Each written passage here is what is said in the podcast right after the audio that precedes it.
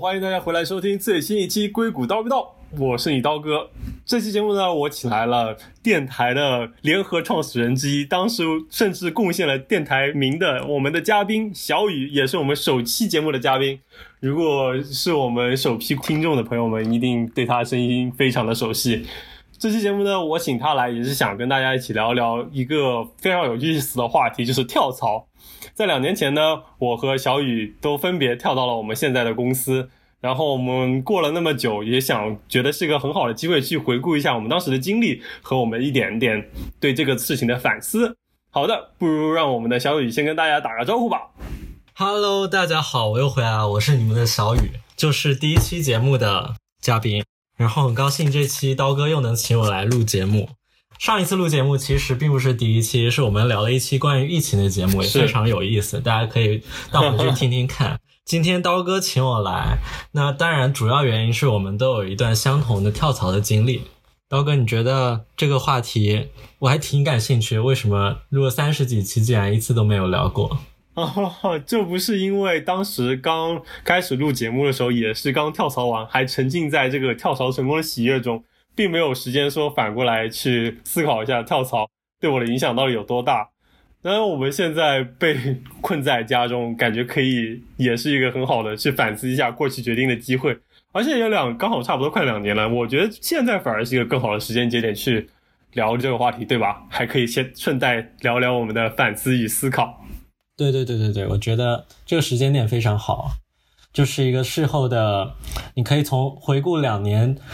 的角度来考虑，看一下当初那个起点对我们现在后面的影响是怎么样的，然后顺便可以分享给大家一些更长远的跳槽的建议。嗯嗯，因为刚刚跳槽的话，可能更多是看到这个决策的好处才会去跳的嘛。是，所以我们可以事后反思一下，给大家一些更全面的一些反馈。是的，蛮好的。嗯，好，我们不如先简单说一下美国的跳槽吧，因为可能跟国内情况不是特别一样。首先，美国公司，特别是科技公司跟员工签订的合同都是 at will，也就是说，两边同时都是可以随时终止这个合同。我可以明天就跟公司说，老子不干了，走人了。当然，公司也可以说。你明天请走人，所以说这也是这个公司与嗯员工之间，就是说没有那么严格的绑定，而且加州也是保护跳槽员工的权利的，你是可以跳，甚至跳槽到竞争对手的公司，这些都是 OK 的。所以说呢，这个跳槽其实在硅谷是一件还蛮常见的事情。对，因为整体成本都比较低嘛。我觉得真的是感觉，身边朋友工作几年下来，有跳槽经历的人已经是属于占大多数了。嗯，是的，尤其是尤其是当初没有在大厂，比如说 Facebook 和 Google 这两家公司工作的朋友，基本上好像。都跳过槽，是的，对，就拿一八年前年我们跳槽最密集的那一年，我感觉身边的朋友，就包括你我俩，还有 Snapchat、Uber，还有 Amazon，就各种各样从其他厂就纷纷跳到谷歌和 Facebook，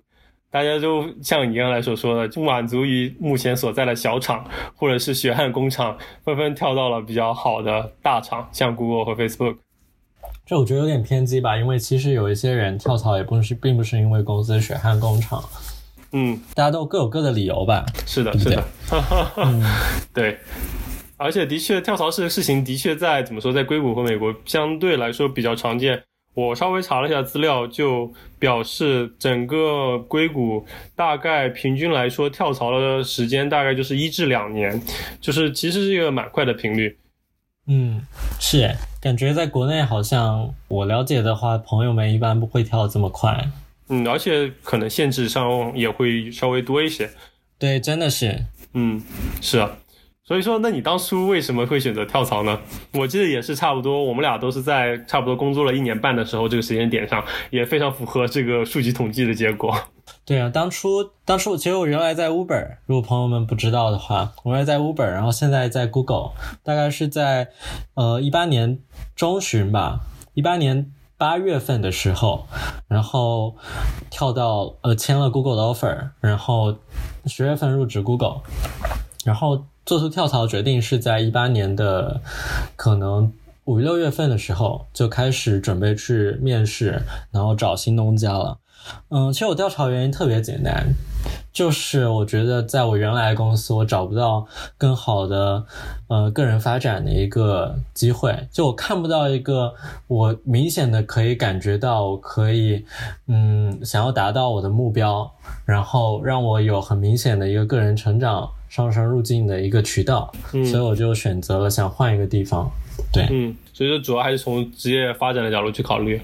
对对对对对，嗯，然后就我而言，我当然也有这方面的考虑。其实我们当时开始跳槽的时间节点还是蛮像的，我也是差不多五月份的时候开始做这个决定，然后一直到八月份八月底的时候定下来。但是我其实当时更多有个考量，是因为。我当时的身份问题，因为可能大家如果对美国留学生有一定了解的话，就是美国留学生，特别是这种我们用理理工科毕业的之后，会有三年的工作时间，就是以工以学生身份工作的时间，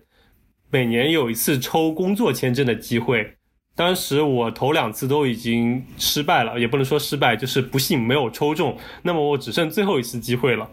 如果我留在 Snapchat 这家公司，就 Snapchat 毕竟还是一家只有几千人的小公司。如果我没有抽到签证，他只能把我发配到其他国家的办公室。那么，对于一家小公司来说，我的选择其实并不多，可能只能选择回国，回去到深圳或者去到加拿大。而且在那里之后，我就在小公司限制还是比较多，所以说我就决定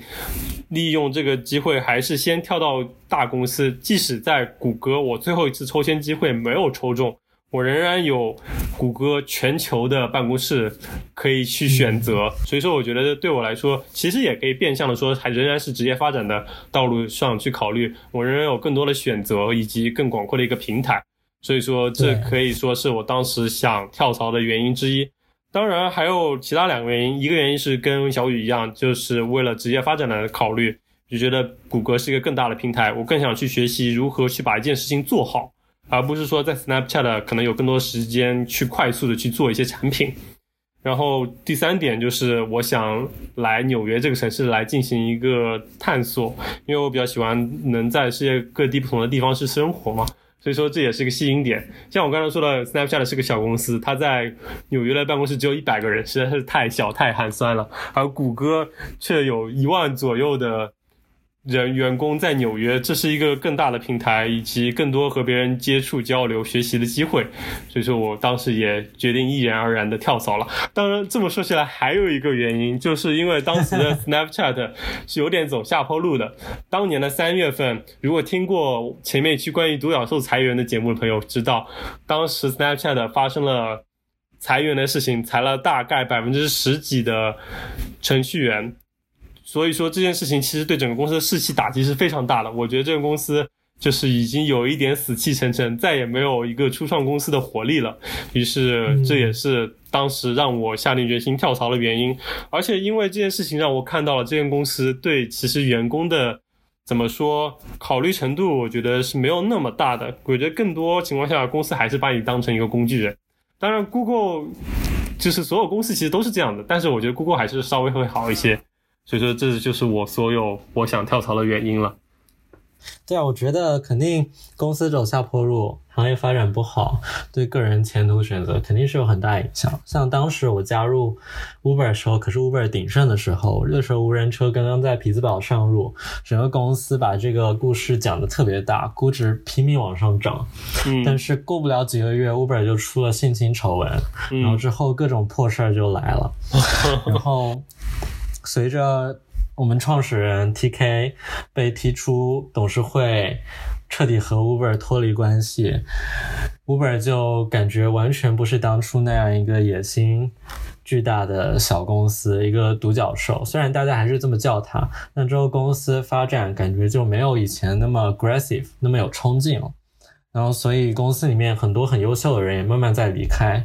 那很大一部分原因是因为他们待满四年，拿完所有股票就可以考虑换公司了嘛。但随着优秀人离开，你对于留在里面的人，其实也是会有很大的一些影响。虽然大家总会一直提说啊，人员流动是硅谷很正常的现象，但是我觉得对于新人来说，你会发现身边很厉害的一些。学长学姐一些老人，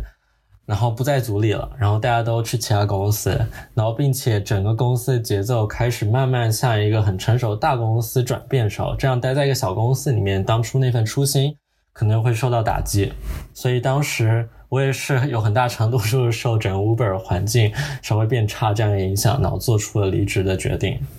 嗯嗯，是的。所以说，你当时的跳槽经历怎么样？顺利吗？其实还蛮顺利的，因为那个时候整个市场并不像现在这样受疫情打击嘛，就整体 IT 市场硅谷，不管大公司还是小公司，招人的情况都还是很不错的。然后，所以那个时候，呃，基本上你想去的公司，基本都会有面试机会。嗯，然后其实流程就很简单嘛，去申请，去面试。面试完顺利拿到 offer 之后，对于我们这些移民一代来说，还有很大的一个问题就是你要身份要转换。嗯，如果有抽到 H1B 的人，有抽到工作签证人，像我当时是已经有工作签证，我就要进行一个工作签证转换。然后这时候要新公司要先帮你办好工作签证之后，然后你才可以确定说哦，跳槽这件事情是搞定了。对，要不然你有可能因为工作签证没有转换成功，你可能还是要留在现在的公司。嗯，然后所有事情搞定之后呢，就开始和组里的老板聊，和组里自己相关项目的人，呃，说明情况，就开始公布这件事情。但这个也不是公司规定你怎么样，只是说一个基本职业道德吧，就是你要提前把事情安排好，然后你才能离职嘛。嗯。对，其实其实流程就特别简单，尤其是对我们这种按月来发放股票的公司来说，是吧？Snapshot 应该是吧？呃，我们是按季度吧。哦，那还好，嗯，就卡那个时间点走的话，你其实就不会亏嘛。对，像我们是按月放的，所以我是离职时间就定在了我那个月刚放完股票那天，就保证我把我该拿到的股票都拿到，然后这样我就可以走人。嗯，对。然后对于这个薪资股票不太熟悉的朋友，请回听我们第一期节目，详细介绍了 程序员这个薪资的组成。所以其中有一项比较大的就是这个股票嘛，但是它是分成四年按月或者按季度发给你的，所以说大家在跳槽的时候也会考虑到这个因素。所以说这也是为什么我们的小雨会卡这个日子。然后其实我当时跳跳槽的话。其实相对来说，对你来说可能更简单一点，因为我当时还是学生签证，所以不太有就是需要工作签证去转换的一个过程。我就像人像校招一样，就是联系多家公司，然后投我的简历，然后去参加面试，然后最终选一家公司签订 offer 之后，我就直接可以跟我的老板说我要走人了。当时真的是面试也还算蛮顺利吧，面试了大概六七家公司。然后顺利的拿到了谷歌的 offer，当然这中间也会有一些就是 跟以前不一样的活动，比如说如何瞒着组里面去偷偷面试。这个我觉得是很有意思的话题，就是因为你是要保证你是在工作状态，但是你还是要请假出去面试。嗯，然后你要尽量不让组里人察觉嘛。对，这样可以保证不会影响你之后如果面试不成功的继续在这家公司工作。嗯，这当当时刀哥是怎么操作的呢？我当时操作就是利用了美国的假期，当时独立日我们公司也是放两天假，于是我请了三天，凑了几天假期，然后把前后又请了请，就是大家可能也就会比较自然的认为你是想多出去某个地方玩，于是就多请了几天假。嗯，所以说这也是让我。瞒天过海的一个办法，但千算万算，没想到我其实主要失败的点是平时太老实了。其实我平时工作的时候，大部分时间都坐在我的工位上，但是开始面试之后，我不出现在我自己的工位上的时间和频率都增加了，在这点上就让我的老板觉察到了。不过我最后反正也是顺利跳槽了，所以说这也并不是什么太大的问题。但是当我面试完签完谷歌的 offer，准备跟我老板说的时候，我老板反手一个，先跟我约了一个 meeting，约了一个会。我说，嗯，难道他已经知道了吗？然后我跟他一个 就是一对一聊天的时候，我们推进去，他第一句话问的就是你什么时候决定的？我就说，嗯，你这是监听了我的 email 吗？然后，然后我问了问他，到时他怎么发觉这个事情，然后他就告诉了我他对我的这个观察。当然他当时不知道我签了谷歌，但是我当时也是准备跟他说了，于是也就跟他顺利摊牌了。我觉得我做的，我觉得我做的会可能就更简单一点，我就直接请了十天的年假。哦 OK，然后我把所有的我想面的公司都安排这十天之内，反正大家以为我去度假了，嗯，所以也完全不会有任何疑心。嗯所以我我的我的这个过程还蛮蛮简单的，但是之后我觉得可能会让老板提前察觉的过程在于，之后和我的谈 offer 公司在打电话的时候，他们经常会上班时间打来，嗯。那这时候我就可能要起身去接个电话，然后这个时候可能老板有什么事要聘你，你就回不了他，你这时候就要编一堆理由，比如说我去楼下，呃，有个朋友来参观啊，然后去接待一下他什么之类，就不要扯嘛，就老板一看就知道你肯定肯定最近搞什么小动作，对。对。啊，不过其实就是如果顺利的话，这些也都不是什么大的问题了。嗯，其实这样想起来是挺青涩的，挺幼稚的。对对对，如果让我第二次真的要去跳槽的话，肯定会做的更滴水不漏一点。嗯嗯，对，然后我觉得还有一个比较大的一个当时做的不够好的地方，就是提前和组里一些比较熟的人去讲了自己要跳槽这件事情，嗯，因为其实，在职场是藏不住秘密的，就不管多熟的人，只要你讲了一两个之后，你会发现，哎，隔天很多人就都知道了。对，当时当时自己还是比较幼稚嘛，嗯嗯，不过当时已经拿到 offer 就无所谓了。对，就就是如果你还是在面试或者甚至只是有想跳槽的心的时候，你就和别人和同事讲这件事情其实是非常不利于自己的。嗯嗯，对，是就是其实为自己整个跳槽过程增加了不确定因素嘛，相当相当于是，对对对对对对对嗯嗯，对。所以说怎么样？我们不如现在聊聊，终于跳槽成功了，来到了新的公司，待了那么久，你觉得这个新的公司的所有这些环境跟你当时的预设都吻合吗？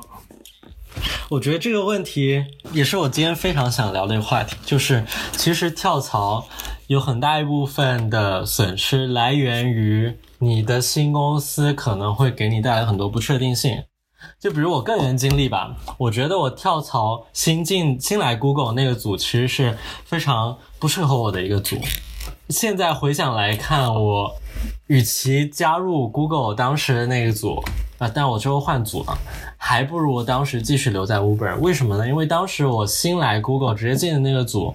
是在电话里面通过和 manager 聊天 match 到，当时了解信息有限，然后对这个组的评估也不是那么全面，然后加上我个人当时有一些签证转换的延期，导致我和 manager 聊天的那个时间点，离我实际入职时间点已经相差了将近四个月，但是组里就有很多变化，结果我入职那个组的第二个星期。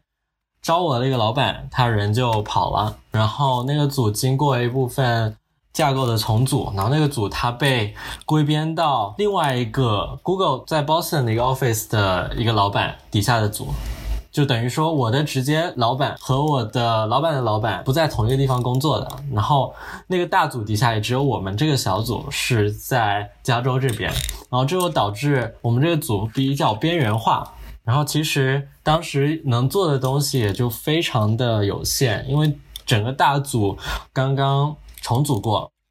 然后很多的业务也不是很明朗，所以当时招我的一个老板，他承诺我做的一些项目，在我进那个组的时候就已经完全不存在了。然后，所以我能做的更多是修修补补，然后陪着我当时老板一起忍受去思考未来如何发展的一些折磨。当然，主要是他受折磨啊，我就顺带着就是，呃，在旁边呃瞎瞎瞎提一些意见，因为是一些新人，我也不知道做什么，所以当时总体经历就很不愉快，因为做的也不是我想做的东西。然后我就很果断的就在入职 Google 半年左右，马上换了一个组。然后其实这样想来看的话，虽然这个过程中你会有一些收获，比如会体会到，哎，其实在一个比较乱的组、或者组织架构不是那么清晰一个组，然后经历这样一个不确定的过程，这种煎熬，它肯定对你个人是有一定的帮助的。但是总体想来看的话，肯定是和你的职业发展有一些偏离。就像我刚才说的。就刚才这种情况的话，真的还不如不跳槽。对，所以会有一些这种风险。所以其实我觉得跳槽更多的不是选公司，而是要选老板和选组。是的，对，所以我觉得有时候你找的一个好的老板，其实你换组和跳槽这两个选择并不一定会差那么多。嗯，是的，就我觉得这是一切你做出选择和改变的时候必将面对的问题。就是新的事物它有收益的同时，也伴随着风险，毕竟你是对它更不熟悉的。我觉得我当时也可能算运气比较好吧，也算是选到了一个还算比较好的组，能给我有所增长和有所学习的地方。当然，也面对新的问题，就是这个组其实也有一些现在面对的一些新的问题，所以说我可能也会去考虑换组之类的。嗯，但这些就是也是可能与跳槽也是类似的，你也会面对相似的问题，但是。在公司内部换组中，还是相对来说安全一点嘛？嗯嗯嗯，所以我们可以开另外一期 topic 来聊一聊换组这个事情。对，因为 因为我觉得对我来讲，跳槽其实经历并没有那么的折磨。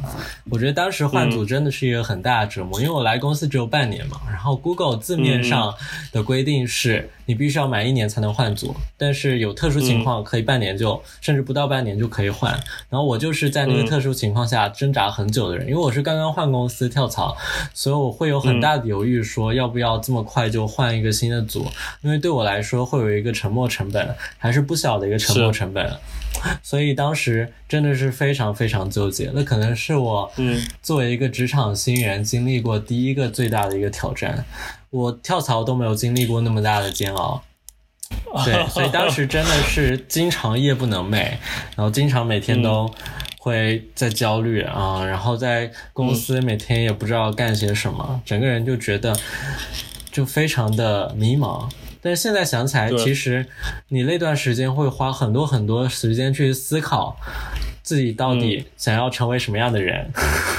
嗯 啊，来这个公司要做些什么？对，就是会想这些问题，其实对自己是非常非常有帮助的，就你会更清楚自己想做什么东西嘛。对，以及你自己未来想要达成的方向。对对对，我觉得会有像跳槽啊，也是一个好的时间点，是让你去思考这些问题。嗯，好，那换我来讲。我首先，我觉得，实际上我刚才说的，我其实主要跳槽的原因还是有身份的这个考虑。当然，间接的意思也就是职业发展。这点来说，我也算是比较幸运的。毕竟身份这个事情，在抽工作签上。大家基本都是一视同仁，同仁就是看一个概率问题。我第三次还比较幸运，就抽到了工作签证，所以说也可以认为是谷歌给我带来了好运，或者是 whatever，就是我顺利的能继续留在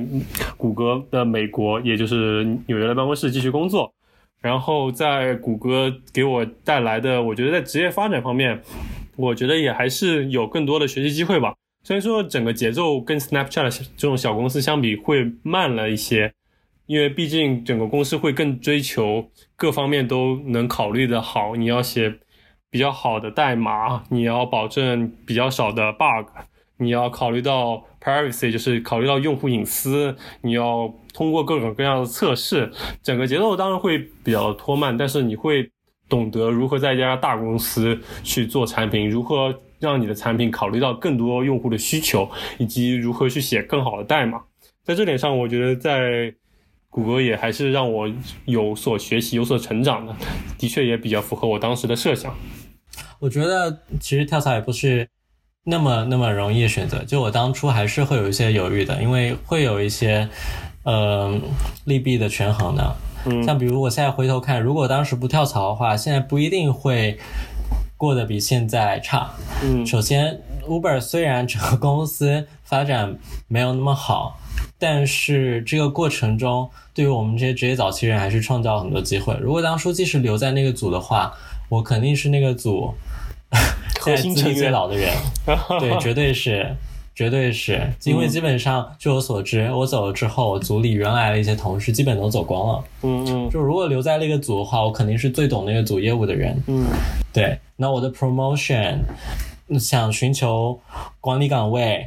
或者获得到更大的一些职场的一些发展的 scope，我可以做的事情也可能比，也肯定比现在更多。嗯，对。对，但这个过程我会不会开心就不一定了。嗯，对，嗯所以我觉得这中间其实是有很多权衡的。是，我觉得这就跟你选择小公司或大公司也是一个类似的问题，就是你在小公司肯定会负责更多的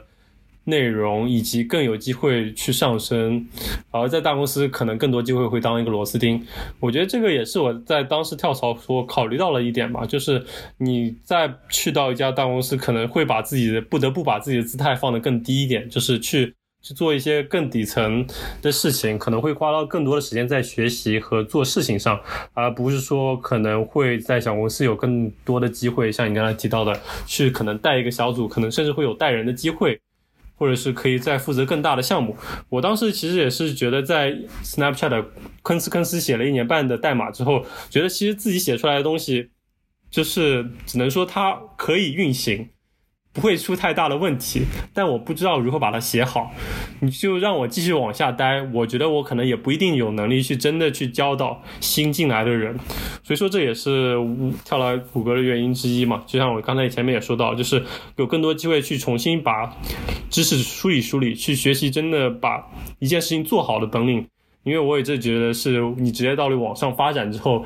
应该必须习得的一项能力吧。嗯哼。嗯那我和我和刀哥当时在的组性质不大一样嘛，刀哥是当时是做 iOS 开发，我那时候就是在一个产品组做后端，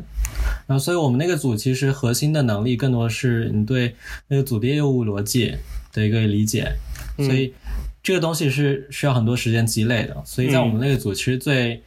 不可或缺的人是有经验的人，嗯，而不是说你某一个技术能力有多强的人。嗯我觉得在很多大公司，其实 Snapchat 和 Uber 其实都已经算大公司了，我们不可以简单的把它和小公司相提并论。拿小公司和大公司的区别来对比。是的我们其实是从一家大公司跳到了一家巨大的公司，是，所以我觉得这个过程中，我考虑更多的是。像我刚才那种，我刚才想说的是，像我刚才那种待的产品组的话，其实你跳槽是要损失很多东西的。嗯类似的，就相当于你在大公司里面换组，因为不管是跳槽还是换组，你损失的都是你在原来那个组积累很久的一个 domain knowledge，嗯就是你对那个组的具体领域的专有的知识理解。然后这个知识其实是越久越值钱的，尤其是业务逻辑越复杂的组。然后很多时候可能只是因为你待了久，并不是因为你能力有多强，大家就得听你的，因为很多问题只有你懂。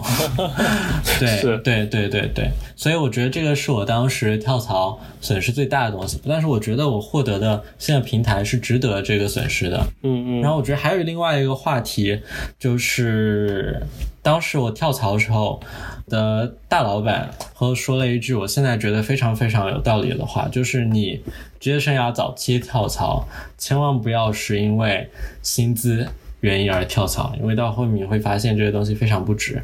像现在过了两年，我会发现他说的这句话非常非常有道理。因为虽然当时我跳槽拿到的薪资比我当时的薪资多了一半以上，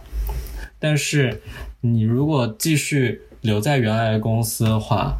因为你会升职，而且每次每次升职，你的薪资涨的速度也是会比较快的。嗯。对，然后再加上你的股票，很多情况也会越来越值钱，然后再加上你其实是会有带更多的人做更大的项目的一个潜力，然后这个本身是一个无形的资产，嗯。所以所有东西加起来，你的总的薪资，我现在看下来，我当时还留在我原来公司的朋友，并不会比我现在的呃工资低。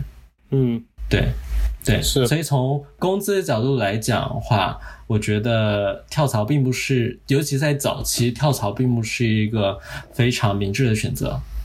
嗯，对，所以我觉得更多还是要从个人职业发展角度来考虑，是不是值得做这样一个选择。是的，我我我当然也非常同意你这个观点，但是我们要是都说一个观点，可能就没有特别有意思。那么好，我就站在反方角度来讨论一下这个话题。来来来来来，其实有学长跟我表达过不一样的观点，就是说，